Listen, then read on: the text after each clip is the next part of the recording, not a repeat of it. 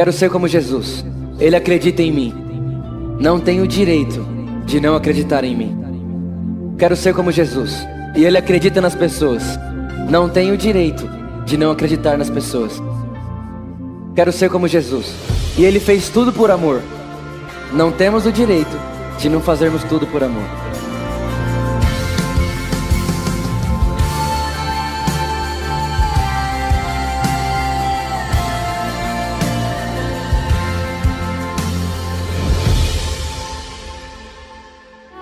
Dê uma salva de palmas bem forte a Ele.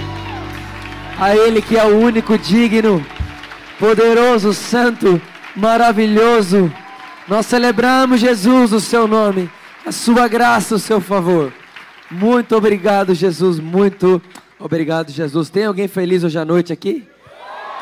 Olha para essa pessoa que está do seu lado e fala assim para ela que a graça e o favor se multiplique na sua vida. Agora olha para a pessoa do outro lado e fala para ela: você está no lugar certo, no dia certo, com as pessoas certas.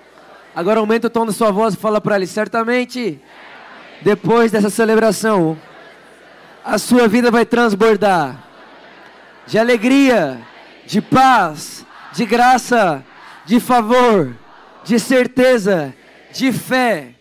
Até o seu rosto vai mudar. Irmão, é o seguinte. É, nós estamos falando aqui na nossa igreja sobre uma série chamada Espírito da Fé. Né? São mais de oito domingos já falando sobre isso. Acho que sem, acho não, sem dúvida nenhuma foi a maior série que já preguei aqui na, na nossa igreja, desde que quando começamos. O máximo que tinha sido tinha sido oito e essa passou de oito. Né? E o espírito da fé, a verdade é que existem alguns fundamentos que é, levaram a gente a pensar nesses oito, agora nove domingos, né? Eu quero falar para você só dois deles, para a gente poder entrar na mensagem de hoje.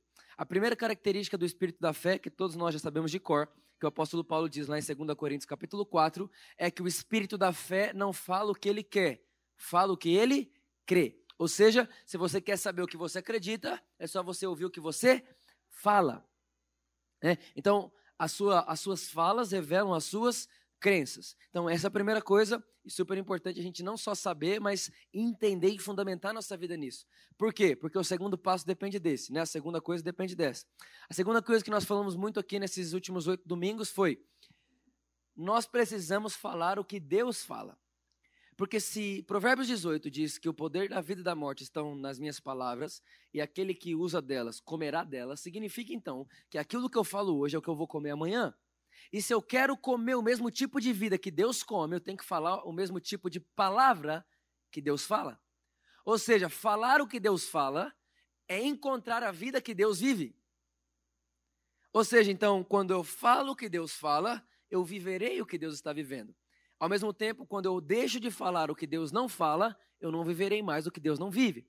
Quantos aqui acreditam comigo que você nasceu por tipo de vida de Deus?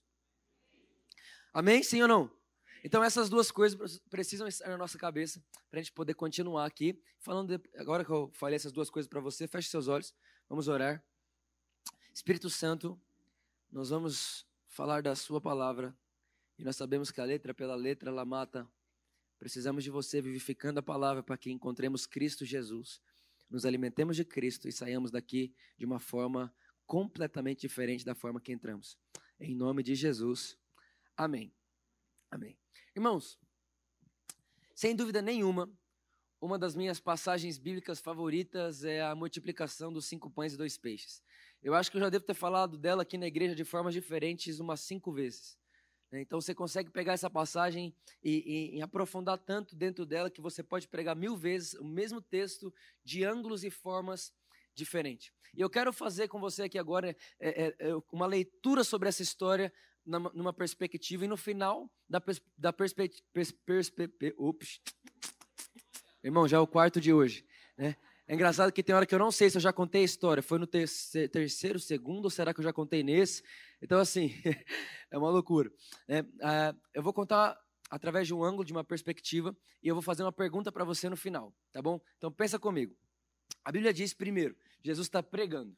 Né? E onde Jesus estava, sempre tinha uma multidão atrás dele. Então, multidões comprimiam Jesus o tempo inteiro. Então, Jesus está pregando. Aí a Bíblia diz que tinham 5 mil pessoas. Quantas pessoas, gente? Só que tem uma coisa que vale a pena ressaltar. O quê? Quando um judeu faz uma contagem, ele não conta mulher e nem criança. Ou seja, quando a Bíblia diz que tinham 5 mil pessoas, na nossa contagem a gente contaria um, dois, homem, mulher, criança, todo mundo. Só que o judeu não. O judeu só conta homem. Ou seja, tinham ali 5 mil homens. Agora, vamos supor, vamos fazer uma suposição bem pequena, bem, bem abaixo da realidade. Vamos supor que um homem tinha, no mínimo, uma esposa e um filho, que é quase impossível naquela região oriental. É, eles têm muita, a família deles são gigante, né, muita gente. Vamos supor, colocar no mínimo que eles tinham uma esposa e um filho.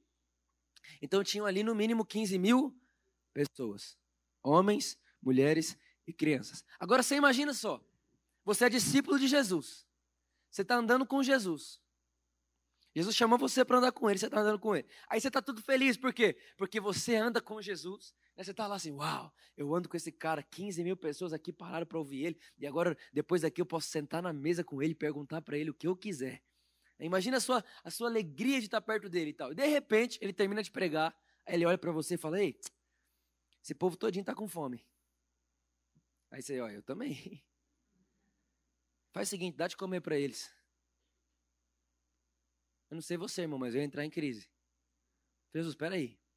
Dar comida para 15 mil pessoas é um evento. Você tem que pagar um buffet para isso. Aí os discípulos olham para Jesus e falam assim: olha, nem se tivéssemos dinheiro o suficiente, daria tempo de comprar refeição para eles. É engraçado que os discípulos começam a mensurar e dizer, dizer, e dizer uns aos outros assim: olha, quanto temos? O que temos não é suficiente. Ou seja, eles começam a calcular valores financeiros, números.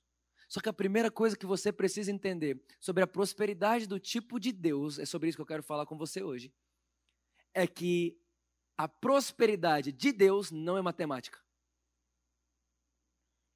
Deus não calcula prosperidade com números. A prosperidade de Deus é Ele mesmo. Fala assim comigo, a prosperidade é o tipo de vida de Deus. Fala assim comigo, o padrão de Deus de vida é prosperidade. Só que tem uma coisa, irmão, quando eu falo prosperidade, de duas a uma. Ou você é livre do assunto, você fala, uau, quero aprender. Ou você que está aqui agora, você deu um passo para trás com o seu cérebro. Seu cérebro foi para trás. Por quê? Porque você já foi machucado com isso, né? Você já viu um monte de notícia. E quando um pastor de uma igreja fala de prosperidade, sua mente quer bloquear, seu cérebro quer bloquear, não quer aprender mais. De, tanta, é, é, é de tantos absurdos que já existiram. Né? Então, porque quando vem a palavra prosperidade na mente do homem, você pensa em ostentação, ganância e amor ao dinheiro. Só que a verdade, irmão, é que Deus existe antes de Adão. E amor ao dinheiro, ganância e ostentação é fruto do pecado de Adão. Então, peraí, se Deus existe antes, a prosperidade não apareceu em Adão, irmão. A prosperidade existe antes do homem existir. Porque Deus sempre teve um padrão de vida, e o padrão de vida de Deus sempre foi prosperidade. Ou seja, nós não podemos definir prosperidade olhando para Adão pecando. Nós não podemos definir prosperidade um homem, com um homem caído. Nós precisamos definir prosperidade na ótica de um Deus que é santo, íntegro, amoroso e generoso desde sempre. Então, como Deus pensa prosperidade? É, aí, ok, Jesus olha e fala, dá de comer a eles. Aí eles falam, não temos, não tem como. Só que tem um outro princípio, irmão, vai anotando. Você que, é, é inteligente, anota. Jesus olha e fala, tem outro princípio aqui. Se eu estou pedindo para você fazer uma coisa, é porque eu sei que eu já te dei o que, vai, o que você vai precisar para fazer o que eu mesmo estou te pedindo. É literalmente assim, ó, Deus pega assim, ó. Deus pega esses 50 reais, aí ele vem e põe no meu bolso, sem eu ver. Aí ele, Vitor, me dá 50 reais. Eu falo, Deus, não tenho. Dá de comer para eles. Jesus, não tenho. Dá de comer para eles. Jesus, não tenho. E Jesus está dizendo o seguinte: ei, quando eu peço uma coisa para você, eu já dei para você antes. o que eu pediria para você, por quê? Porque eu não vou te pedir uma coisa para mostrar para você que você não pode. Quando eu te peço algo para mostrar para você que tudo aquilo que eu te pedi para fazer, eu já te dei de antemão toda a provisão para que seja feito. Ou seja, ele está dizendo: põe a mão no bolso. Agora presta atenção. Enquanto os discípulos estavam querendo saber o quanto eles não tinham, Jesus estava perguntando: o que vocês têm? Irmão, graças a Deus que no Evangelho a prosperidade não começa com quanto você tem, mas começa com o que você tem. Porque se começasse com quanto, você talvez nunca atingiria o quanto necessário para iniciar uma vida de prosperidade. Mas Jesus não pergunta quanto de alimento vocês têm, Jesus pergunta o que de alimento nós temos. Aí eles falam: oh, Jesus, tem cinco pães e dois peixes aqui. O que Jesus estava querendo dizer, gente? Mateus capítulo 6, Jesus olhou para os discípulos e falou assim: gente, é sério mesmo que vocês não conseguem olhar para o passarinho e perceber que se Deus dá de comer para o passarinho, não vai dar de comer para vocês? Jesus estava dizendo: é sério mesmo que vocês acham que o Pai Celestial de vocês vai deixar vocês com fome? Não, é sério mesmo que você acha que o Pai Celestial dá para você a pele e não vai dar para você a roupa? Jesus está falando assim: é verdade que a fé ainda não se tornou lógica para vocês? Não é lógico que ele fará? Não é lógico que você não precisa preocupar? Não é lógico que o mesmo Deus que fez a pele é o mesmo Deus que dá a roupa? Agora, irmão, pensa comigo. Se você rasgar a roupa, já era, joga fora. Mas quando você machuca a sua pele, você pode esperar que ela vai recompor. Porque é o tipo de roupa que Deus te deu. Nem rasgar ela pode. Se rasga, ela volta. Sozinho. Você não fica feliz com isso, não? Você pode falar amém. Bom, olha só. Hoje vai ser um negócio tão legal aqui que se você não celebrar, eu vou celebrar sozinho. Vou falar, boa.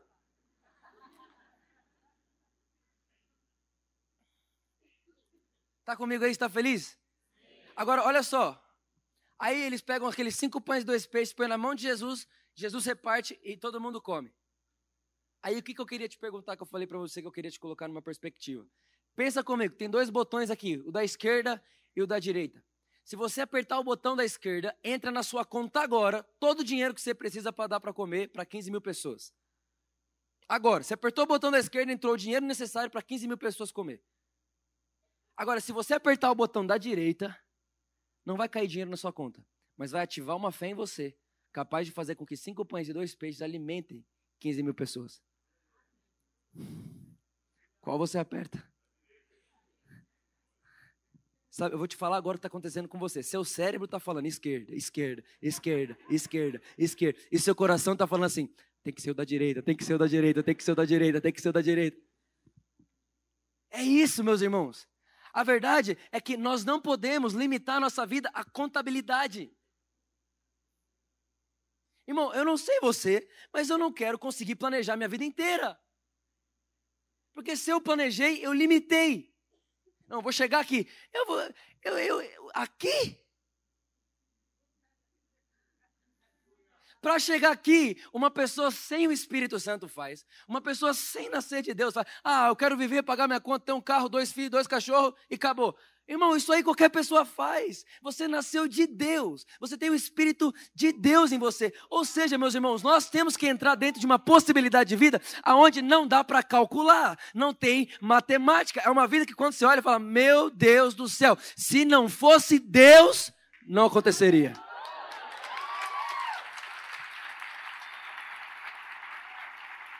Se não fosse ele, não ia dar certo.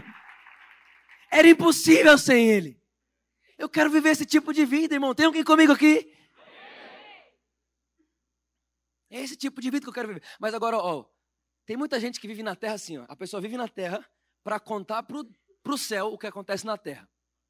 Olha só o que a pessoa faz. Ela vai, ela vê lá a pobreza, a miséria, a escassez, a fome. Ela, ai, meu Deus, né? Aí ela vai orar, ela vai orar, a oração dela. Deus, olha para a terra. Você não está vendo a pobreza? Você não está vendo a miséria? Deus do céu, dá de comer. Ou seja, a pessoa vê a terra e vai contar para o céu o que está acontecendo na terra. Só que, irmão, a Bíblia diz que somos cidadãos celestiais. Ou seja, meu irmão, você não está na terra para contar para o céu o que acontece aqui. Você veio do céu para contar para a terra como as coisas são lá. Eu estou na terra para contar para ela como as coisas funcionam lá. Agora, irmão, eu posso, posso falar? A gente aprendeu a se escandalizar com o que não tem no céu e aprendemos a achar normal o que não tem, o que não tem lá. O que tem lá a gente escandaliza e o que não tem a gente acha normal. Vou te provar agora. Você quer que eu prove ou não? Você tem certeza que não vai pirar? Tá bom. Então eu olho para você agora e falo assim: você viu o que fizeram lá no país X? Fizeram uma rua de ouro. Aí você fala: ah, com tanta gente com fome, com tanta gente sem ter o que comer, esse povo não tem mais o que fazer com o dinheiro. Aí eu olho para você e falo: Nossa, você viu no jornal o que aconteceu? Pai matando filho, doença, pobreza, escassez. Você fala: É, tá ficando mais comum cada vez, né? Normal. Ou seja, aprendemos a achar normal o que nunca existiu no céu e aprendemos a achar um absurdo o que sempre esteve lá.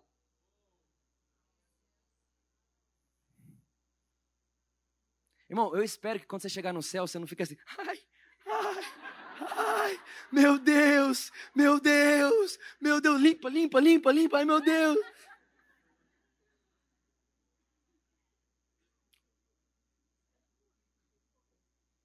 Aleluia. Está entendendo o que eu estou falando aqui hoje? O que eu estou querendo dizer para você, irmão? Você precisa encontrar e ativar o botão direita na sua vida. Aí eu fui, a gente saiu de lua de mel, né? Seis meses atrás. A gente passou em Dubai. Quem é que viu o que aquele o cara lá de Dubai falou essa semana? Perguntaram ele, por que, que Dubai é tão rico? Vocês viram isso? Não?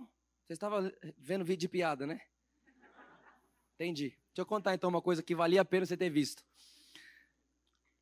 Perguntaram para ele assim: por que, que Dubai é tão rico? Irmão, sabe, quando eu descobri isso, eu fiquei indignado. É mais fácil prosperar o Piauí do que Dubai. Mas não existe um lugar hoje como Dubai no mundo. Aí perguntaram para o cara: por que, que Dubai é desse jeito? Não faz sentido nenhum, não tem nem, não tem nem terra para isso, não tem nem recurso natural para isso. Como é que pode? Aí o cara, irmão, ele fez uma coisa ali que foi um tapa no rosto de qualquer pessoa do planeta. Ele falou assim: ó, nós temos menos recursos que X, que Y, não temos recurso natural nenhum. O país tal, que é abaixo da linha da pobreza, tem recurso tal, tal, tal. Só que tem uma coisa, esses países não têm líder, líderes. Aqui tem líder. Aí eu fui lá, irmão, passei lá, fiquei lá dois dias em Dubai. Aí tinha um negócio lá de café com ouro. Escandalizou, né? Eu também na época.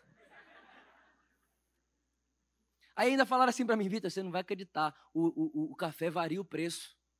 O ouro varia, o café varia. Eu falei, gente, sério, sério. Aí, irmão, fui inventar de postar uma foto do negócio. Pra quê? Teve gente até que da igreja mandou mensagem a mim, se você estiver aí, te amo, viu? Falou, pastor, o Brasil tá tão complicado. Tá tão difícil aqui o senhor postando foto de café com ouro. Você sabe o que você vai fazer depois que esse ouro que entrar dentro de alguém vai fazer?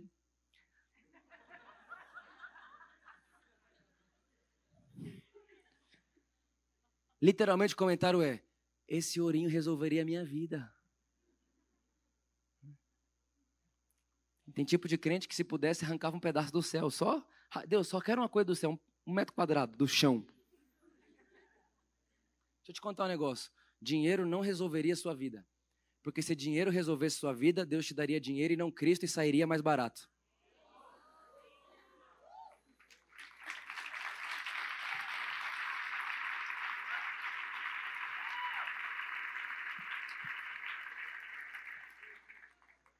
Agora escuta. O que eu estou querendo falar com você? Enquanto tiver na sua cabeça uma realidade de crença, lembra que eu falei semana passada, como crê em sua alma, assim será. O apóstolo João olha para Gaio e fala: Gaio, meu filho, que tudo te vai bem, como é próspera a sua alma. Enquanto você limitar a sua realidade de fé sobre a prosperidade do tipo de Deus, você nunca vai conseguir ver ela acontecendo fora de você. Não tem como. Mas nesta noite nós vamos ver o que é a realidade da prosperidade do tipo de Deus. Você está feliz, irmão, sim ou não? Então abra sua Bíblia comigo aí em Deuteronômio, capítulo 28. Alguém acabou de pensar, uau, vamos abrir na antiga aliança na igreja por amor. Uma pessoa jogou em mim essa semana e falou assim: Vitor, eu achava tão esquisito, você sempre pedia para abrir só nova aliança, só Novo Testamento. Eu falava, nossa, gente, será que ele esqueceu que existe o Velho Testamento também? Eu falei, não, que eu achei o melhor. Né? Deuteronômio 28, verso 12. Antes de nós lermos, eu preciso lembrar você o que está escrito lá em Hebreus capítulo 8. Hebreus capítulo 8 diz que nós vivemos, fazemos parte de uma nova aliança, que é uma aliança superior por causa de promessas superiores. Então, por que, que a nova aliança é superior? Porque tem promessas superiores. Significa então que toda vez que você lê uma promessa da antiga aliança, ela é inferior à que você tem hoje. Está entendendo, sim ou não? Então, repara, nunca leia nada da antiga aliança achando que aquilo é o seu teto, porque ela é inferior ao que você viveu. Ou seja, leia a antiga aliança sabendo que qualquer promessa que está lá é só seu chão. É onde você começa. Quem está entendendo o que eu estou falando aqui? Então, fala amém. amém. Amém. Entendeu isso? Amém, garotinha. Olha o que está escrito lá. No tempo certo, o Senhor enviará chuvas de seu rico tesouro no céu e abençoará, abençoará quanto? Quanto, irmãos? Todo o trabalho que realizarem. Vocês emprestarão a muitas nações, mas jamais precisarão tomar emprestado delas. Você acha muito? Deixa eu te contar. A Bíblia diz que é inferior ao que já está sobre você. Eu vou te mostrar agora rapidamente por que é inferior. Primeiro, se você ler Deuteronômio 28, 1, vai estar escrito assim: ó, se atentamente ouvires a Deus e guardar os seus mandamentos e cumpri-los, então. Aí ele começa a falar tudo que vai acontecer. E uma, uma das coisas que vai acontecer é isso que nós acabamos de ler. Mas se você não cumprir o se ouvires e obedeceres, esquece. Na verdade, não esquece, não. Continua lendo, que vai estar lá. E se você não ouvir e não obedecer, maldito será na entrada. No... Só maldição. Essa era a promessa da antiga aliança. Por que, que a nossa começa superior? Porque a nossa já não existe si. Porque o si foi cumprido. Cristo cumpriu o si. Cristo trocou o si pelo feito. Cristo trocou o se você obedecer para o eu já obedeci. Começa superior aqui. Agora, repara que ali está no futuro. Se você obedecer, o Senhor enviará chuva. Ou seja, quando a obediência, a chuva. Só que Cristo obedeceu há quanto tempo atrás? Dois mil anos. Então Deus não fará chover. Deus já fez chover sobre Cristo. E quando nós entramos dentro dele, participamos do seu corpo, agora nos tornamos uma só carne com ele, participamos da chuva que está sobre ele. Agora, irmão, se essa promessa que Deus fez para o homem era boa, quanto mais a promessa que Deus fez para ele mesmo? Porque a nova aliança é Deus com ele mesmo, é Deus Pai no Deus Filho. Eles fazem uma aliança, insere o Vitor no meio dela, sem colocar a minha obra na cláusula. Deixa eu te contar um negócio, irmão. Quando você escuta a aprovação da justiça de Deus, quando você escuta Deus aprovando você em Cristo, não tem nada, nada que possa te reprovar mais.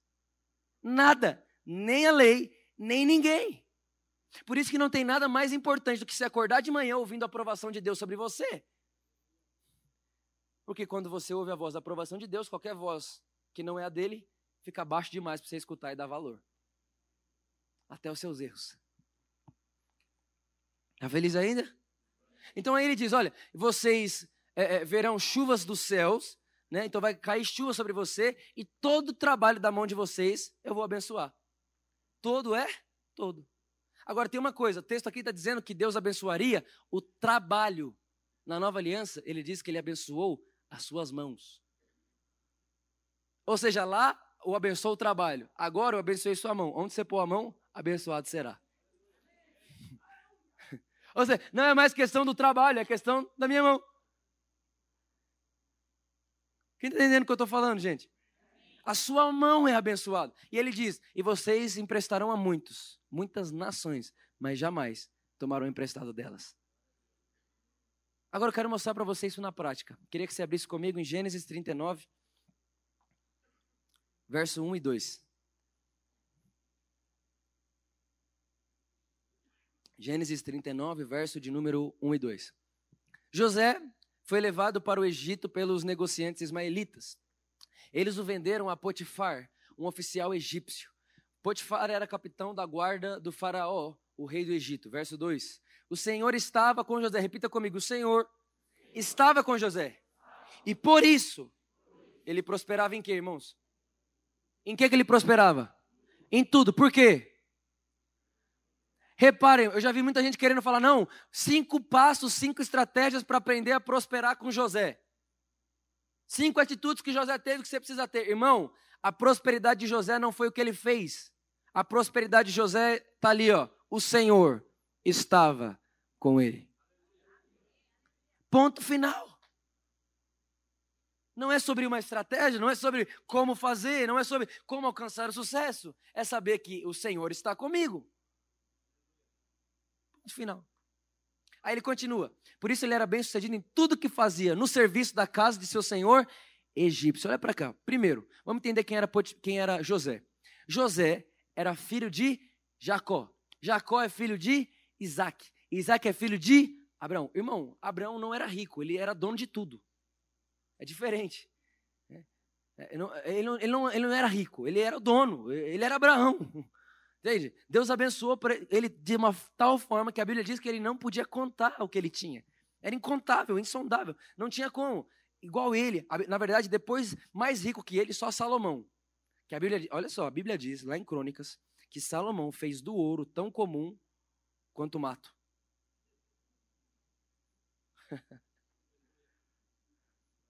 Agora escuta.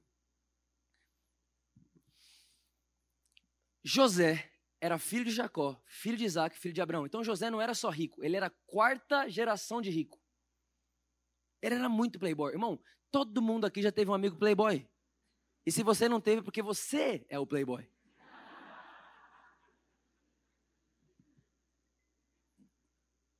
Eu me lembro quando eu estava na escola, adolescente.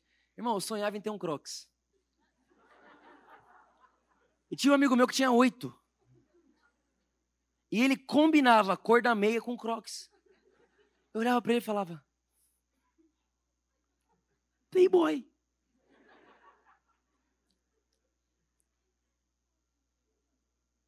Todo mundo já teve um amigo playboy.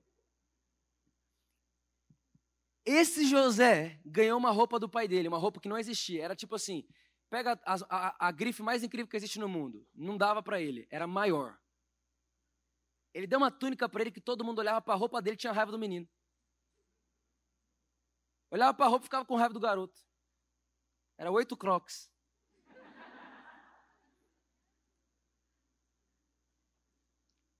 Aí olha o que eles fizeram. O irmão dele, tinha, ele tinha irmãos. Olha o que os irmãos dele fizeram. Fizeram o seguinte, ó, vamos fazer o seguinte, vamos pegar, vamos rasgar a túnica dele. Passar sangue de animal nela e falar para o nosso pai que o animal matou ele. E a gente vende ele para um egípcio. Como quem diz assim: vamos acabar com a vida dele. Vamos dar um fim nele. Aí é o que eles fizeram. Pegaram esse quarto, quarta geração de playboy e venderam ele como escravo. Agora tem um, um, um porém aqui que vale muito a pena ressaltar. Para você ser vendido como escravo, você tinha que estar nu. Literalmente sem roupa alguma. Agora você imagina, irmão, tataraneto de Abraão, nu, sendo vendido como escravo nesse versículo que você acabou de ler, que a Bíblia diz que ele era próspero. Tinham arrancado a roupa dele. A túnica bonita, a túnica, uau, a túnica cara, né? A, a, aquela vestimenta que se pode ver tinha sido arrancada. Mas a Bíblia diz, ele continuava próspero. Porque a prosperidade dele nunca foi a roupa dele. A prosperidade dele era o Senhor estava com ele. Deixa eu te contar um negócio, irmão. Pode tirar seu diploma, sua roupa bonita, seu dinheiro, sua roupa, qualquer coisa pode tirar, irmão. A sua prosperidade não são coisas, é alguém. Ele estava nu, sendo vendido como escravo. E a Bíblia olha e fala: era próspero. Irmão, de verdade, seu cérebro agora entrou em pânico. Mas seu espírito tá, eu nasci para ouvir isso. Só que tem uma coisa. Aí, aí tem muita gente agora que fala assim: ah, não, eu, eu sou próspero. E vive a mesma vida toda a vida. Deixa eu te contar o que um homem próspero. O que, que acontece num homem próspero? Ele é vendido como escravo. Pegam ele, levam ele como escravo para o Egito, Egito. Primeiro, ele era judeu. Ele era linhagem de Abraão. Agora ele vai se relacionar com um povo pagão, um povo que não tinha compromisso com Deus. Aí, irmão, ele era tão próspero, mas tão próspero, mas tão próspero, que sabe o que aconteceu? Potifar, que era o chefe da segurança do Egito, levantou ele no lugar mais alto da casa dele e falou assim: Ó, eu parei, agora ele manda aqui, eu vou viver minha vida, ele vai mandar em todas as minhas coisas. Agora você pensa nisso. Um cara que estava sendo vendido como escravo, nu, de repente se torna chefe da casa do oficial mais importante do Egito. Porque ele era próspero. E a prosperidade dele era o quê? O Senhor estava com ele. Agora, irmão, pensa nisso. Ele tinha uma túnica rasgada, aí agora ele ganha outra. Ele se tornou chefe, ganha uma outra túnica. Aí você não sabe o que acontece. A mulher de Potifar olhou para ele, falou: Hum, gostei desse garoto. Ele é próspero. Tudo que ele faz dá certo. E a Bíblia diz que ele tinha um rosto bonito. Então o que, que ela faz? Ela fala, vou me deitar com ele. E, gente, muita gente diz, eu também acredito nisso, não dá para provar isso na Bíblia. Mas muitos teólogos dizem o quê? Que se José deitasse com ela, não tinha problema nenhum. Por quê? Porque ele era escravo dela. Então ela poderia exigir isso dele. Só que ele não quis. O que, que ele faz? Sai correndo. Quando ele sai correndo, o que, que ela segura na mão dela? A túnica dele. Então repara, ele perde a primeira túnica, ganha outra. Quando ele ganhou outra, agora ele é chefe lá na casa do cara. Uau! Agora acabou. Agora né, Deus honrou a vida dele. Perde a túnica de novo. Aí o que acontece? A mulher de Potifar, que ela que rasgou a túnica dele, porque ela queria agarrar ele, chega no marido e fala assim: Ó, José, o seu queridinho, ele quis me abraçar e me agarrar à força. Aí o que acontece? Ele vai o quê? Preso. te pergunto, ele se justificou? Não, então anota aí, sintoma de prosperidade. Você nunca se defende. Porque se a prosperidade o Senhor está comigo, é Ele que me justifica e não eu. José podia, pelo amor, não fui eu, eu vou provar que não foi. Tudo bem. Aí ele vai para a cadeia. Aí alguém olha e fala: agora acabou para José. Agora não tem mais jeito. Agora eu vou contar o maior dos absurdos, irmão. Na cadeia. O cara era tão próspero que ele era um preso. Aí o chefe da prisão chegou nele e falou: Ô preso, você é tão de boa. Fazer o seguinte: vou deixar a chave das, pris das prisões tudo com você. Ô preso, eu confio em você. Aí dá a chave de todas as prisões para ele, até a dele. E a Bíblia diz: E José prosperava até na prisão, porque o Senhor estava com ele. Aí, irmão, da história você já sabe. Ele, o, o, rei tem um sonho, ele precisa traduzir, e vai José. E de repente ele ganha a terceira túnica. Fala comigo, terceira túnica. Qual que é a túnica que ele ganha? A túnica agora do segundo homem mais importante do Egito. De governador do Egito. Agora, irmão, pensa só. Dias atrás ele estava sendo vendido nu como escravo. Os irmãos falaram: acabamos com ele. Vamos falar para o pai que ele morreu, o pai nunca mais vai ver ele. De repente, ele é o segundo homem mais importante do Egito, sendo que ele era judeu. Só que agora eu vou te falar uma coisa, que assim, essa quebra a religião de qualquer um. A Bíblia diz que tudo que Potifar fazia, Deus prosperava por amor a José. Quem que era Potifar, irmão? Potifar era alguém sem compromisso com Deus. Potifar era idólatra, adorava ídolos. Não tinha compromisso nenhum com Deus. Mas a Bíblia diz: por amor a José, Potifar prosperava.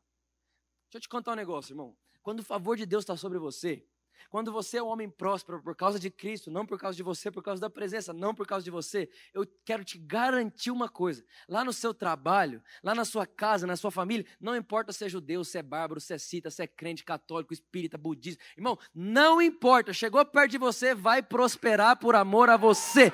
A bênção de Deus está sobre a sua vida, irmão.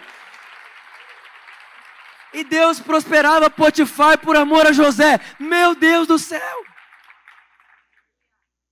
Que que é isso? Um homem próspero nunca prospera sozinho. Está entendendo o que eu estou falando aqui hoje? Você tem que chegar lá. Ó, você que é dono de empresa, aqui, deixa eu te falar um negócio. Do ramo que você atua, os seus funcionários têm que ganhar melhor do que qualquer outro do mesmo ramo. E você que é empregado, você tem que entender que você dá mais para o seu chefe do que ele para você. Ele só te dá salário você leva o favor para lá.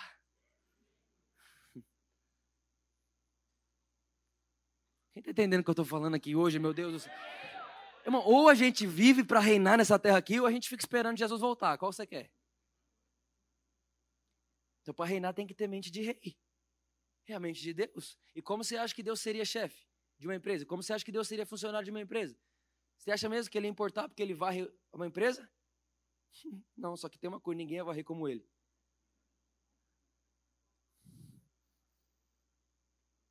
Você acha que ele ia importar? Se ele é o gerente, se ele é o dono, se ele é o. Sabe por que não? Porque prosperidade não é o que eu faço, é quem está comigo. Está comigo aí, irmão, sim ou não? Então deixa eu te contar um negócio, talvez você não entenda até hoje. Você é um filho, você está na casa dos seus pais, você não entende até hoje por que, que você está lá ainda. Deixa eu te contar por quê. Porque enquanto você está lá, Deus está prosperando seus pais, você só não está vendo. Aleluia. É a palavra de Deus. Quem está comigo aqui hoje? Está feliz ainda, irmão? Aleluia. Agora, pensa só nisso. Um tempo atrás, para ser mais exato, no começo do ano, eu preguei uma mensagem sobre finanças aqui na igreja, prosperidade. Até porque, para mim, esse é um assunto que foi muito defraudado na igreja. Só que acontece uma coisa: toda reação a um erro gera outro erro. Então, o que aconteceu? Defraudaram a prosperidade na igreja. Só que a gente reagiu ao erro. E a gente rejeitou a prosperidade. Ou seja, nem lá, nem cá. Prosperidade é do diabo. Rico é tudo ganancioso. Ou seja, a gente reagiu a um erro e montamos outro. Só que o que nós precisamos fazer? Não limitar a palavra de Deus.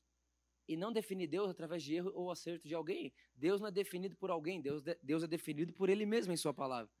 Ele se autodefine em Cristo Jesus. Está entendendo o que eu estou falando aqui? Agora, olha só, aí eu preguei uma mensagem aqui sobre prosperidade, generosidade. Provavelmente você estava aqui. E aí eu escutei um monte de coisa. Algumas pessoas vieram falar comigo, outras pessoas de outros estados falaram assim, ó, desse jeito. Ah, Vitor, vocês são de São Caetano, pô, só tem playboy na sua igreja. Falei, não. É muito fácil para vocês falar esse negócio aí, que Deus é provedor, que Deus provê, que Deus não sei o quê, que Deus... É lógico. Eu falei, Deus, o pessoal está ficando ferido. Eu estou falando da sua palavra. Eu estou falando da sua verdade, eles estão feridos. Eu não estou falando de São Caetano.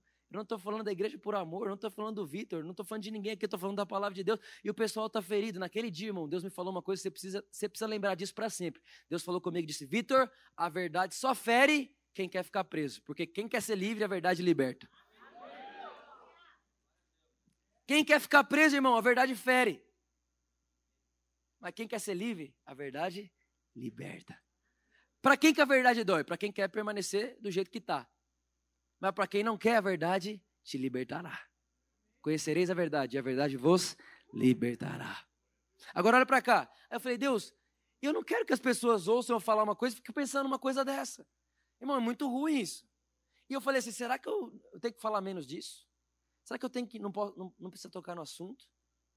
É, aí, aí começaram a falar, não, lá na igreja por amor é só a graça de Deus e a teologia da prosperidade. Eu falei, gente de Deus, e eu só estou querendo pregar o evangelho. Aí eu falei, Deus, eu preciso que você fale comigo. Isso foi uma segunda-feira, irmãos. Chegou quarta-feira, tô lá em Goiânia. A gente estava lá em Goiás, a gente foi para lá, eu com a Luísa, já éramos casados. Quando chegamos lá, chegou um cara e me falou: Vitor, teve um cara de Guarulhos, irmão, Guarulhos, você sabe que é aqui do lado, que pegou um avião em Guarulhos para vir para Goiás falar com você. Eu falei: gente, primeiro, esse cara é maluco. Ele é meu vizinho. Ele pagou uma passagem de avião para vir em Goiás falar comigo. É, mas por que ele não foi lá em São Caetano? Fiquei com isso na cabeça, mas eu falei: não vou falar que eu não vou falar com o cara. O cara me pagou uma passagem de Goiás, de São Paulo para Goiás, para falar comigo, eu vou falar com ele. Aí beleza, cheguei dentro da sala que ele estava, sentei na frente dele. Aí, irmão, foi assustador. Ele olhou para mim e falou assim: Eu tinha raiva de você. Aí ele falou assim: Ó, eu tinha muita raiva de você. Aí ele falou assim: Pior, eu escutava você falar, me dava ânsia de vômito. Irmão, um dia ele vai contar o testemunho dele aqui. Me dava ânsia de vômito. Falei, rapaz. Ele falou assim: ó, perdi as contas de quantas vezes eu fui ouvindo você pro banheiro. Só que tinha uma outra coisa que eu tinha mais raiva ainda. Eu digo o quê? Ele, eu tinha raiva de ter raiva de você e não conseguir parar de ouvir.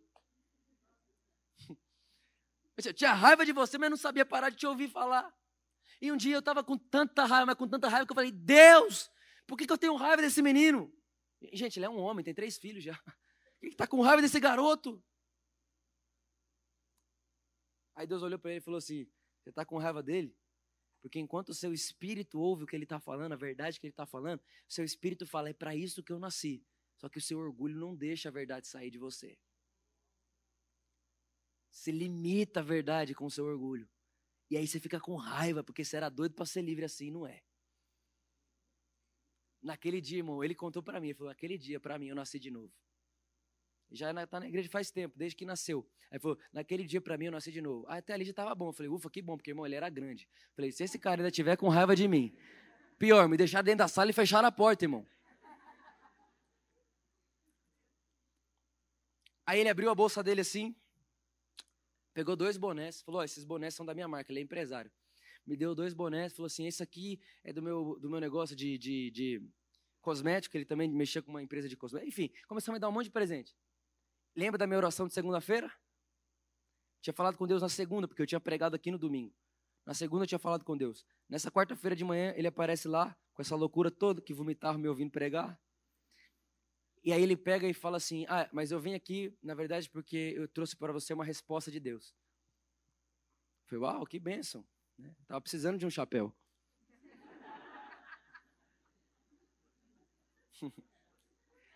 Aí ele abriu a mala dele no outro bolso, tirou um cheque. Ele pegou o cheque, o cheque estava dobrado. Ele me deu o cheque na minha mão assim, e o cheque dobrado, né? Do, do outro lado, não dava para ver o que estava assinado, não dava nem para ver se estava assinado, não dava para ver nada. Tava dobrado o cheque e estava escrito assim, ó, tá lá em casa, como memorial. Tá lá, e está escrito assim no cheque, ó, eu sou o Deus provedor, o Deus da prosperidade. Irmão, eu comecei a chorar. Eu comecei a chorar. Abracei ele, contei a história para ele, orei por ele, falei: Meu Deus do céu, irmão, meu coração enlouqueceu. Enlouqueceu. Isso foi de manhã. Chegou à tarde, irmão, nem tinha, nem tinha pegado o cheque do bolso, de tão feliz que eu estava. Deus falou comigo.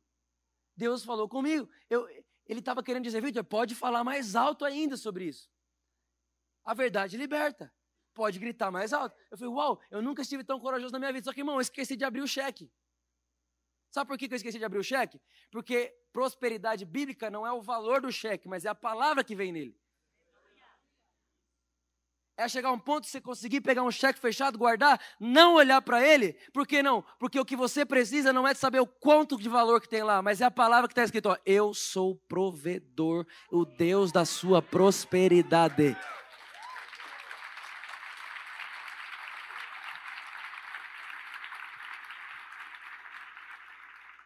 Escuta o que eu vou falar para você. Deu seis horas da tarde. Fui no banheiro, lembrei do cheque. Tirei o cheque do bolso. A hora que eu abri o cheque, olhei o valor, fechei, coloquei no bolso, estou andando assim, normal. Falei, gente, será que eu vi aquilo mesmo? Irmão, não coçou nem meu coração, não fez nada em mim. Nem um sorriso eu dei diante do Senhor que estava lá. não fez nada. Nada. Porque, irmão, de verdade, tô nem aí pro valor. O que moveu meu coração não é o quanto de dinheiro aquele cheque representa, mas é a palavra e o peso que ela tem de Deus olhar para você e falar: Ei, eu sou a sua provisão, a sua prosperidade. Vitor, nada vai te faltar, não por causa do valor que tem no cheque, mas por causa da palavra que você tem. E a palavra que você tem é essa: o Senhor é seu pastor, nada nunca te faltará. Ele é a sua provisão, ele te abençoou em Cristo Jesus. Tudo que é de Cristo é seu também. Você está sentado à destra do Pai, abençoado tanto quanto ele, abençoado com todas as bênçãos espirituais em Cristo Jesus, irmão de Deus. Quando você vê essa palavra, acabou o número. Número nem te para mais. Irmão, o povo do financeiro da igreja aqui fica doido. Teve um até que pediu açaí. Por quê? Como que pode? Ele está falando que vai fazer tudo isso, nem vê a conta da igreja, irmão. Eu não tenho que ver conta, tem que ter uma palavra. Porque quando Deus fala, a provisão sai junto com o som da voz dele. Deus nunca vai falar algo que você tem que conquistar para fazer. Quando Deus fala, a provisão, tudo que você precisa, está no som da voz dele. Aleluia!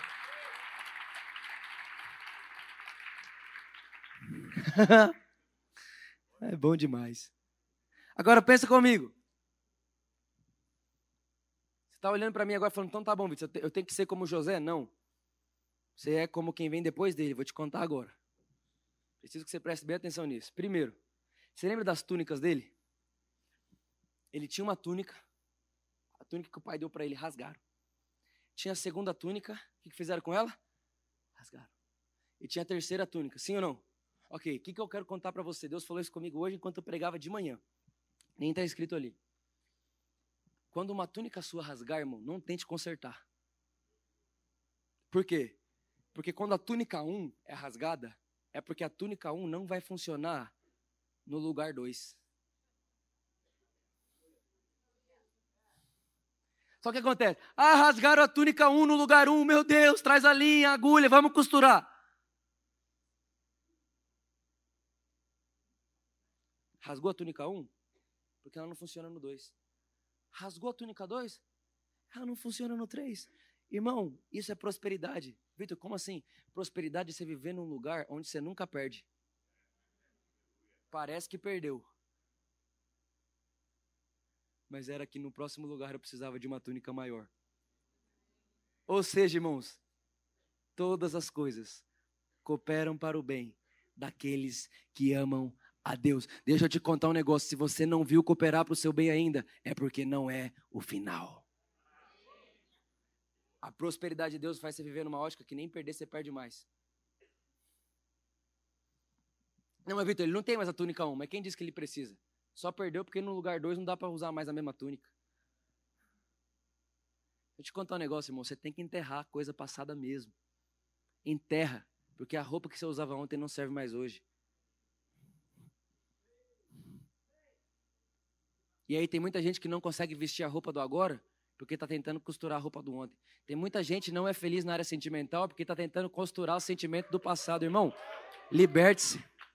Se foi ferido no passado é porque você não precisa dela no futuro. Liberte-se. Se você perdeu aquela empresa no passado é porque você não precisa dela no futuro. Liberte-se. O que você perdeu no passado, irmão, deixa eu te contar uma coisa: não é perda, é matéria-prima para a próxima túnica, da próxima estação, que é melhor do que você poderia imaginar. Aleluia! Deixa eu te contar um negócio aqui. Depois que você nasceu de Deus, você não é mais candidato a ser próspero. Você é eleito à prosperidade agora. Eu vou repetir, irmão, presta atenção. Depois que você nasceu de Deus, não é mais que agora você vai, eu vou me candidatar a ser próspero, para ver se quem sabe através das minhas obras, se eu fizer, Deus me prospere. Irmão, depois que você nasceu de Deus e o tipo de natureza de Deus passou a viver em você, você não é mais um candidato à prosperidade. Agora você é o alvo da prosperidade. Não é mais você que vai atrás dela, é ela que vem atrás de você. Não é mais você que vai ver o que vai dar, é ela que vai te achar, irmão. É a natureza de Deus. Aleluia! Aleluia! Aleluia! Tanta prosperidade que nunca existe perda. Já diria Harvey dos Sults. Nunca perco. Ou ganho ou aprendo.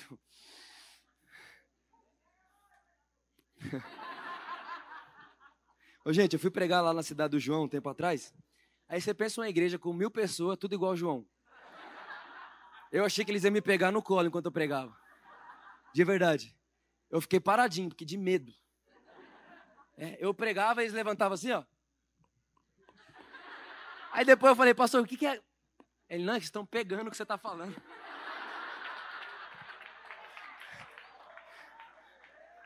Olha lá, ele tá lá pegando, ó.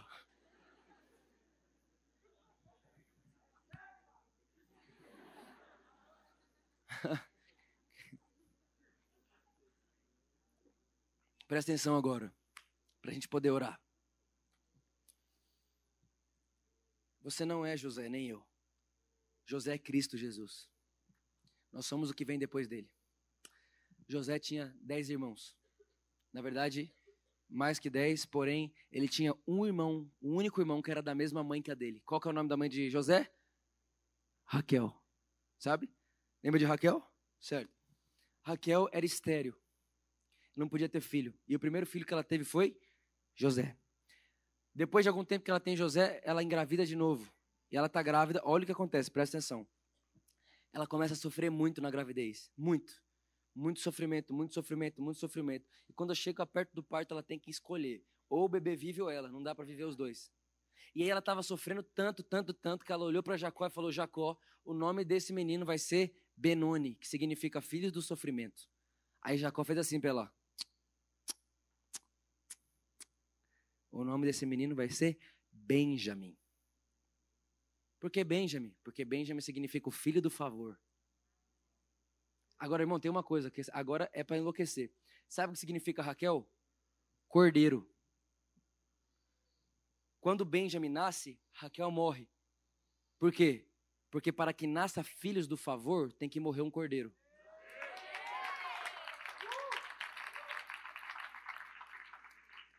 Para que nasça o filho do favor, o cordeiro morre. Aí tem uma coisa. Fome está onde estão tá os irmãos de José. José está governando o Egito. Aí Jacó olha e fala assim: ó, lá no Egito tem um cara lá que guardou, tem comida. Ele nunca imaginou que era o filho dele. Pega vocês e vão lá atrás de comida. Só que Benjamin não vai, Benjamin vai ficar comigo. Porque eu já perdi José e já perdi Raquel. Não vou perder Benjamin também. Aí vai os dez irmãos. Irmãos, quando chega lá, aí José olha para eles, imagina-se comigo, irmão. Aí alguém que, né, alguém que está aqui talvez colocaria na playlist assim, quem me viu passar. Ai, na plateia. Agora escuta. José olha para eles e diz: Meu Deus, eu vim na frente deles para servir eles. Ou seja, José não estava preso no que fizeram a ele. Anota aí outro sintoma de prosperidade. Você não é preso a nada que te fazem. O que fazem para você não muda quem você é.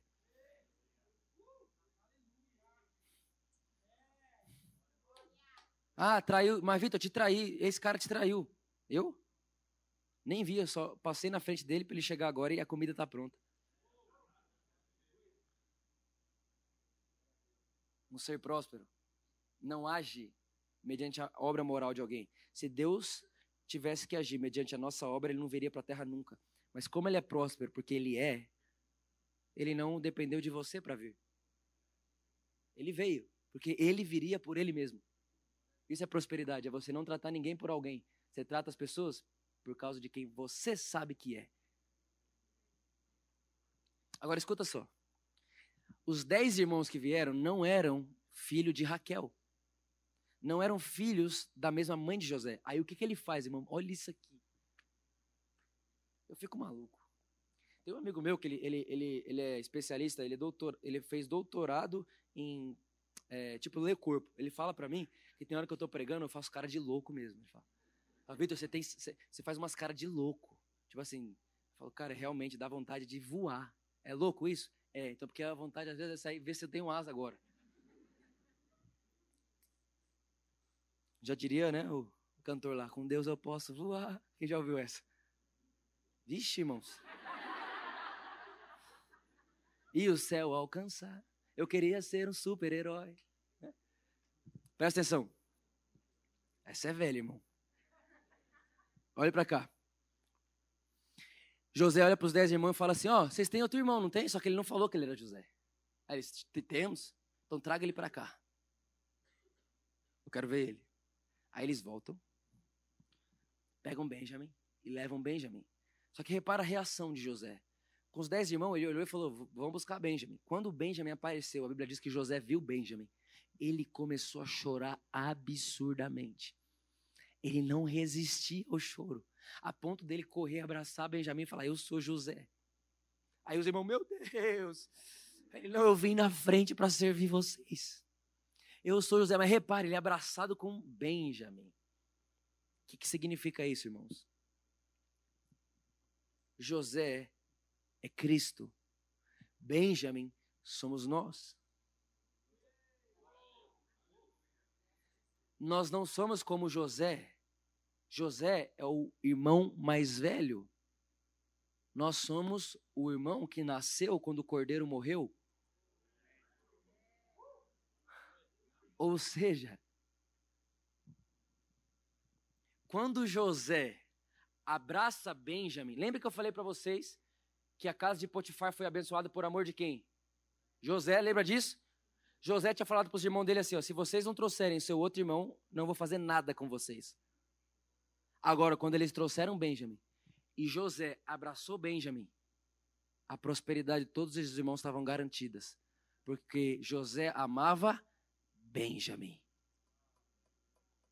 Ou seja, da mesma forma que Deus prosperou a casa de Potifar por amor a José, José prosperou os seus irmãos por amor a Benjamim. Deixa eu te contar um negócio. Nesse exato momento, Jesus está procurando Benjamins para abraçar. Jesus está dizendo: traga-me Benjamim. Porque quando José e Benjamim estão abraçados, a provisão na volta deles inteirinha. Os irmãos todos vão ser providos, todos serão abençoados, todos vão ter um lugar na terra, todos vão ter o que comer. Por quê? Por amor a Benjamim. E quem que é Benjamim, Vitor? O filho do favor. Irmão, deixa eu te contar um negócio. Seu nome é Benjamim. Teve um José, um irmão mais velho, que para nascer não teve que matar o cordeiro, porque sempre foi santo. E ele foi na nossa frente. E ele abriu um caminho para nós. Ele deixou um modelo. E tudo que ele quer agora é: Benjamin, me abrace. Porque enquanto você me abraça, eu sou a provisão para todos que estão à sua volta. Agora, irmão, desse momento, o que, que acontece? Nasce Israel as tribos de Israel. Vão para dentro do Egito. E aí o que acontece com eles? Eles se tornam escravos. Aí Deus chama quem? Moisés. Aí Deus, oh, irmão, agora não, agora para a gente acabar mesmo.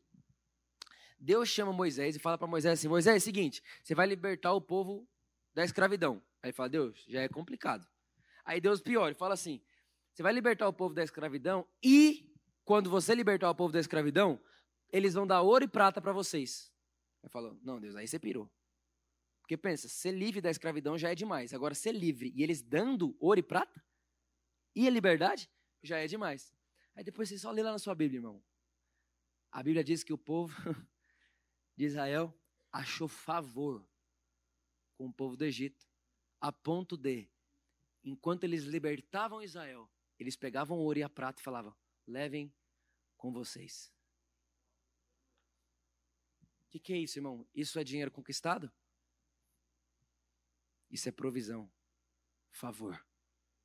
É onde você não sabe explicar, não tem matemática, você nem se programou para aquilo. De repente, leva com você. Por isso que a Bíblia diz que os ímpios entesouram para os justos. Agora olha só, irmão, presta atenção, para gente, a gente orar. Esse povo sai do Egito e agora eles estão no deserto. E no deserto, Deus chega em Moisés e fala: Moisés, eu quero construir uma casa. eu quero construir um templo. Fale para o povo que eu quero construir um templo. E aí o povo vai trazer recurso e você construir o templo. Então é isso que Moisés faz. Moisés chega no povo e fala: Gente, Deus quer construir um templo. Deus quer construir uma casa. E ele disse que vocês vão bancar o sonho dele. Porque o dinheiro dele está com vocês. Aí, irmão, acontece uma coisa absurda. Olha o que acontece. Passa um dia inteiro, os tesoureiros chegam em Moisés e falam assim: Moisés, pelo amor de Deus, pede para eles pararem de dar. Não, mas por quê? Porque já tem mais que suficiente. Mas num dia só? Aham. Uhum. Num dia só. Ou seja, irmão, a prosperidade deles era tão fundamentada que eles sabiam uma coisa: não precisamos reter, podemos dar. A ponto de Moisés, a Bíblia diz que Moisés proibiu ofertas generosas no meio do povo de Israel. Você, você consegue imaginar isso? Ô Moisés, pode parar. Ninguém precisa dar mais nada, já tem mais que o suficiente. Vitor, por que, que você está falando isso? Muito simples, é aqui que a gente queria chegar. Todo mundo aqui sabe que é o nosso último mês aqui nesse lugar. Graças a Deus por isso. Né? E a gente já está há muito tempo falando isso para vocês, do nosso novo espaço, do nosso novo lugar. Só que agora, mais do que nunca, é, nós, temos a, a, a, nós temos como mostrar isso para você e dizer para você a mesma coisa que Moisés disse para o povo: olha, Deus tem um sonho, o sonho dele é construir isso e o dinheiro não vai vir, já está aqui entre nós. Nós só precisamos pegar. Já está aqui entre nós. A provisão Deus não vai mandar, irmão, já está aqui. Agora, para que você entenda melhor isso que eu estou falando com você, nós fizemos um vídeo. E eu queria que você não só assistisse o vídeo, mas você assistisse sabendo que você é parte disso. Que a verdade nós só estamos podendo fazer isso porque você está aqui. Então, antes de colocar o vídeo, vocês que estão aqui, ó, se, se, se quiser dar uma vir assim, vir para cá, assim para você poder enxergar, tá bom? Senão você não vai conseguir enxergar. Enquanto isso, pode apagando a luz aí. Irmão, nós, não só assiste não. É a sua, é a sua, é a nossa conquista. Isso aqui é nosso, aquilo que Deus está dando para nós, conquista recebida e não é, é, é, feita por esforço, né? Coloca para gente, vamos lá. É só o começo. Essa é a frase que não sai dos nossos corações. Não importa o tamanho do passo que a gente dê ou o sonho que a gente sonhe, a gente sempre ouve a mesma voz dentro da gente. É só o começo. Um pouco mais de um ano atrás, a gente estava num buffet e encontramos esse lugar. Quando chegamos aqui, dissemos: Uau, Deus tem feito tanta coisa, coisas maravilhosas, o Senhor tem feito por nós. E a hora que nós chegamos aqui, a mesma voz dizia: É só o começo.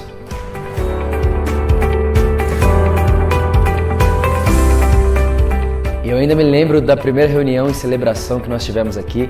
E a hora que vimos todas essas cadeiras cheias de pessoas, nós dissemos uns para os outros: Uau, o Senhor tem feito tantas coisas, mas a voz interior não parava de dizer: ainda é só o começo.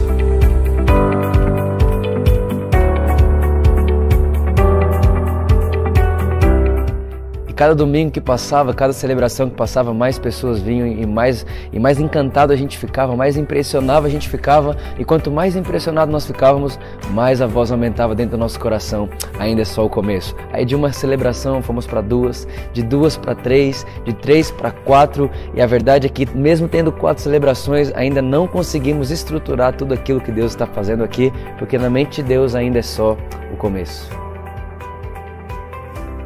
Eu ainda me lembro das diversas vezes que eu subi aí nessa vista que você está me vendo agora para enxergar aquele multidão de gente aqui dentro, parecia um formigueiro.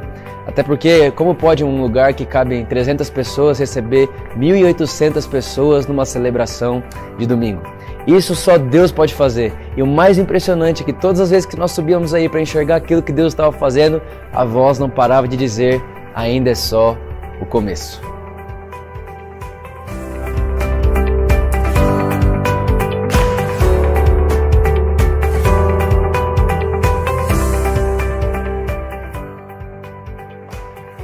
No nosso buffet, as nossas crianças não tinham espaço para elas e a gente sonhava com esse lugar.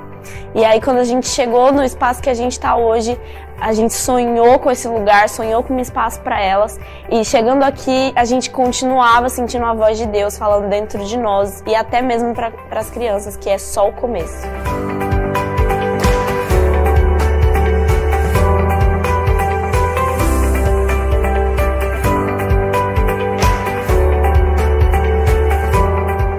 Cada celebração, o número de crianças ficava maior em um lugar que a gente sonhou e que suporta em torno de 30, 40 crianças. Hoje nós somos uma igreja com 300 crianças cadastradas e a voz dentro de nós continua dizendo que é só o começo.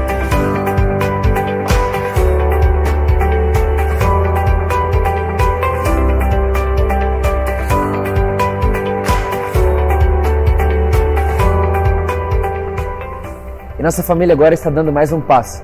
E é legal que a mesma voz que estava falando com a gente lá no começo dos primeiros passos é a mesma voz que está falando com a gente até hoje. Não importa o tamanho do passo, não importa o tamanho do sonho, ainda é só o começo.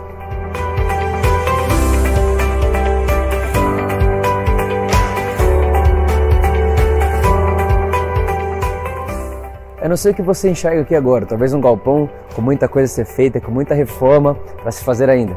Mas a verdade é que aqui nós já conseguimos enxergar, através da arte ver invisível, um lugar de transformação onde o Evangelho é anunciado e onde é só o começo de grandes coisas que Deus vai fazer através da nossa igreja. E agora, com esse novo passo que a nossa família está dando, o espaço das nossas crianças é maior que o lugar atual que a nossa igreja se encontra. E, como vocês podem ver, a gente está em fase de construção. Nós teremos novas salas, é, um lugar de diversão, um lugar de check-in, onde as nossas crianças vão é, estar mais confortáveis e muito mais bem cuidadas. E aqui, como vocês podem ver, a gente vai ter seis salas, a gente vai ter um auditório para ter louvor com as crianças, vamos ter brinquedão. Então, a gente está com um espaço muito legal para as nossas crianças, porém a voz dentro de nós continua dizendo que é só o começo.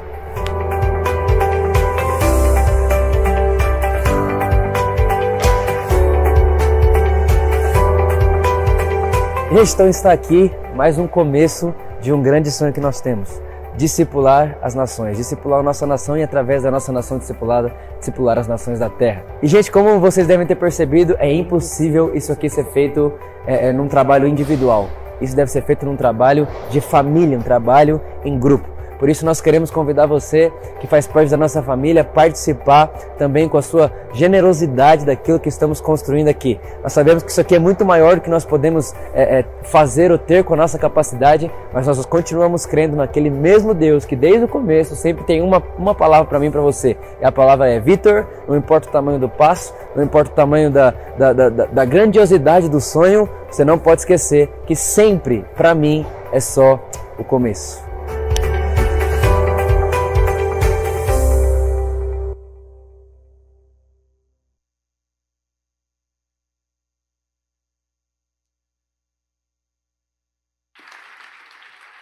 Aleluia. Quem está feliz aí? É, irmãos, é, é, realmente uma coisa muito absurda que Deus está fazendo. É, só esse novo, esse novo espaço que a gente vai agora, só de nave, que é o que nós estamos vendo aqui agora, ou seja, de cadeiras, são dois mil metros quadrados, né? Só de nave. Né? Então, é, sei lá, seis vezes esse, não sei. É, mais até. É, o estufinha lá é maior do que essa igreja inteira. É. E, aí, e aí foi legal, foi legal porque eu falei, olha, não abro mão de um brinquedão aqui. Tem que ter um mini buffet nesse lugar. E a gente conversei, conversei com a Luísa, e aí o, o, o, o pessoal falou assim, não, mas tem que ter um, né, um camarim. Que camarim, irmão? Manda esse camarim lá pro, pro teatro, irmão. Aqui vai ter um brinquedão das crianças.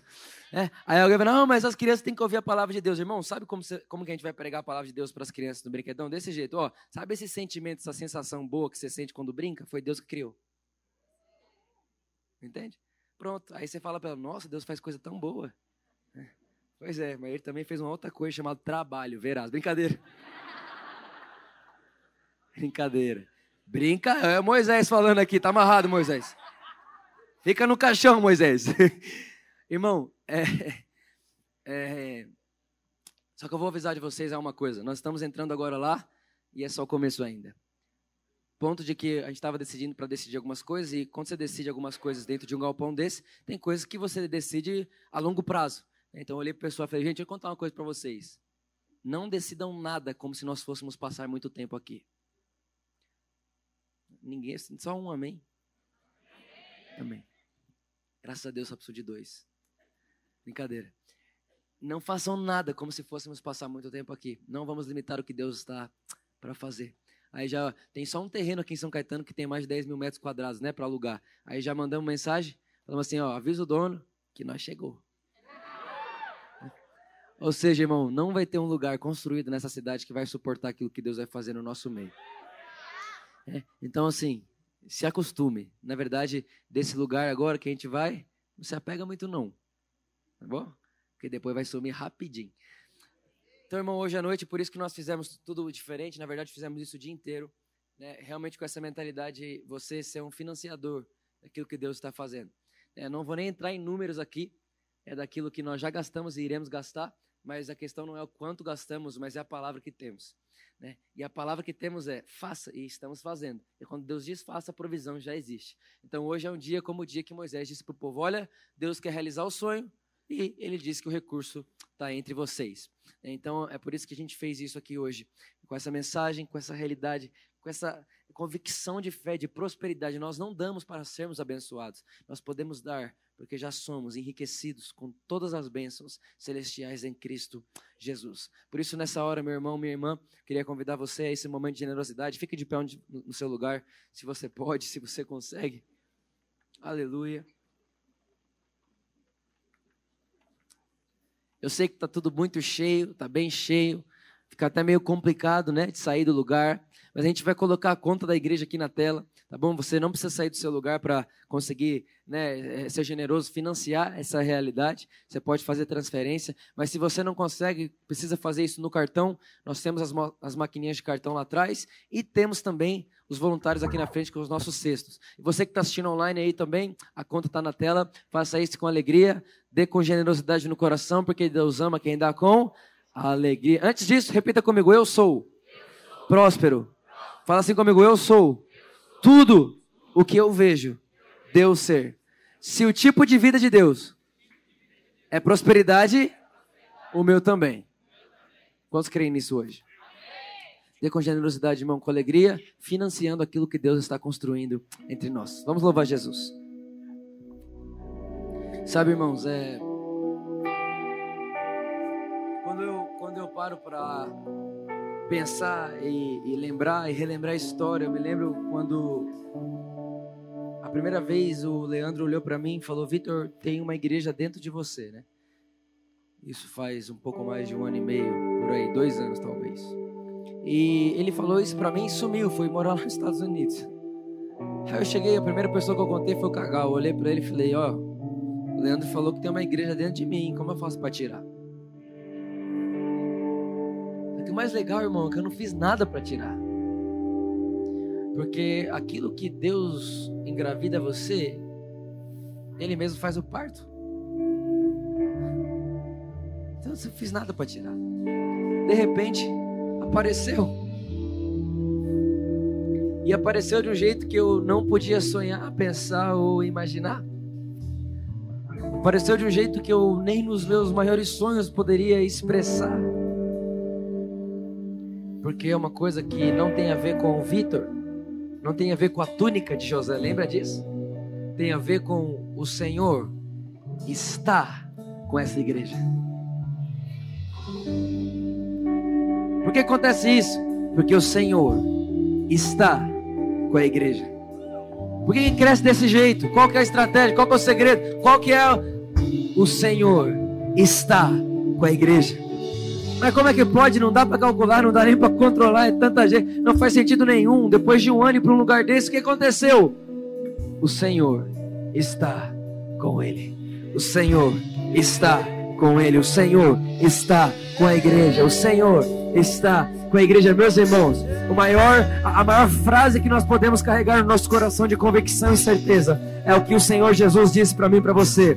Eis que estarei convosco até o fim dos séculos. Eis que estarei com vocês. Eu sou o Deus Emanuel, o Deus conosco, o Deus presente, o Deus aqui, o Deus agora. Eu vou fazer de vocês a minha casa. Eu vou morar em vocês. Eu vou morar em vocês. Meus irmãos, não existe nada mais poderoso que isso. A infinidade do seu amor e da sua graça. Aleluia.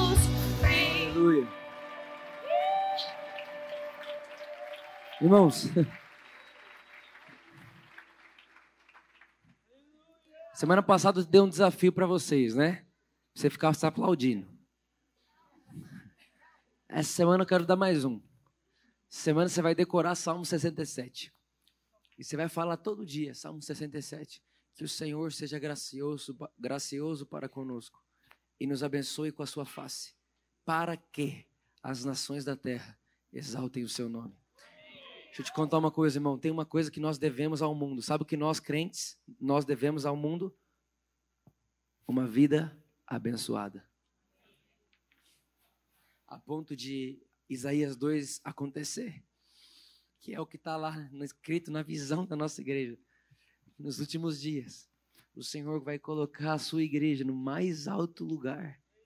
E as nações olharão para ela e dirão umas, às outras: subamos corramos até onde eles estão, porque eles nos ensinarão a viver em retidão a Deus. Mas, irmão, irmão, de verdade, para você ser estimado, você tem que ter uma vida estimada. A ponto de as pessoas olhar para você e falar: Uau, eu queria ser um pai igual a você, eu queria ser um marido igual a você, eu queria ser uma esposa igual a você, eu queria ser um administrador igual a você, eu queria ser um empresário igual a você, eu queria ser um, um funcionário igual a você. Ou seja, você se torna estimado. Qualquer coisa que você faz, alguém quer fazer igual. Isso que Deus vai fazer com a igreja. Romanos capítulo 14 diz assim: O reino de Deus não é comida nem bebida, mas paz, justiça e alegria no Espírito Santo. E todos os que vivem dessa maneira são aprovados por Deus e estimados por todos os homens. Irmão, estimado é querer que as pessoas vão querer estar perto de você. Tá feliz ainda, sim ou não? Então você deve uma vida abençoada para a sua cidade. Você deve uma vida abençoada no seu trabalho. Você deve uma vida abençoada para os seus filhos. Você deve uma vida abençoada para o seu bairro. Nós devemos isso à humanidade. Somos tão favorecidos e abençoados que não terminaremos nossa vida sem mostrar isso para a terra. Sim ou não, irmãos? Por último, para a gente terminar mesmo. Eu contei isso em todos os cultos, não quero ter, terminar isso sem contar. Hoje a gente fez tudo errado, você viu, né? Oferta no final, passamos das oito e meia. Né? Depois alguém conta o pastor da igreja. Brincadeira. É, o Reinhard. Quantos lembram do Reinhard? Aleluia. já já ele vai estar com a gente aqui. É, ele, ele foi ao céu uma vez, ele contou um pouco aqui, ele estava falando comigo esses dias, ele me ligou e nós conversamos. E ele disse que uma das vezes que ele foi ao céu, de boa, você vai conversar com o cara e falar, ah, algumas pessoas, algumas vezes que eu fui à Disney, outras algumas vezes que eu fui ao céu. Né? Aleluia. Pior que você paga para ir para Disney ele não pagou nada para ir ao céu. Vai entender. Alguém pegou aí, ó, essa semana. Depois você me conta. Aleluia. Olha só. Ele disse assim para mim, Vitor, em um dos lugares que o, que o anjo que estava comigo me levou, eu vi uma prateleira cheia de recursos. E ela estava lotada de recursos. E recurso, irmão, não é dinheiro. Recurso é provisão para qualquer coisa. Dons, talentos, finanças, tudo. E ele falou, mas por que está tão cheia as prateleiras? Aí o anjo falou assim: aqui são as prateleiras das pessoas que não pegaram o que podiam pegar. Está com o nome delas, guardada para elas, mas elas não pegaram. Irmão, não sei você, mas eu vou rapelar a minha prateleira. Vou contar mais. Vou chegar no céu, irmão. Vou chegar lá na minha área de prateleira, você vai estar zerado. Só que eu vou falar assim: eu sei onde está esse recurso. Vou olhar para trás, aquela fila de fruto atrás de mim. Fala assim: ó, no reino, a prosperidade transforma recurso em frutos. Pega tudo que você pode para frutificar o máximo que você pode enquanto você vive. Quem recebe, pega, irmão. Chegou uma mulher em mim ontem.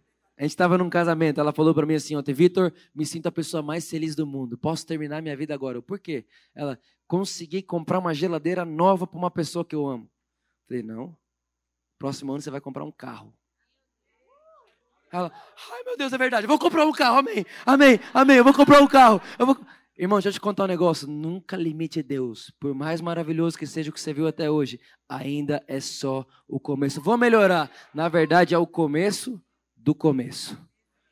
Eu amo vocês do fundo do meu coração. É só o começo daquilo que veremos Deus fazendo através de nós. Seja bem-vindo à melhor semana da sua vida. Com muita graça, com muito favor, com muito amor e muita música. Brincadeira.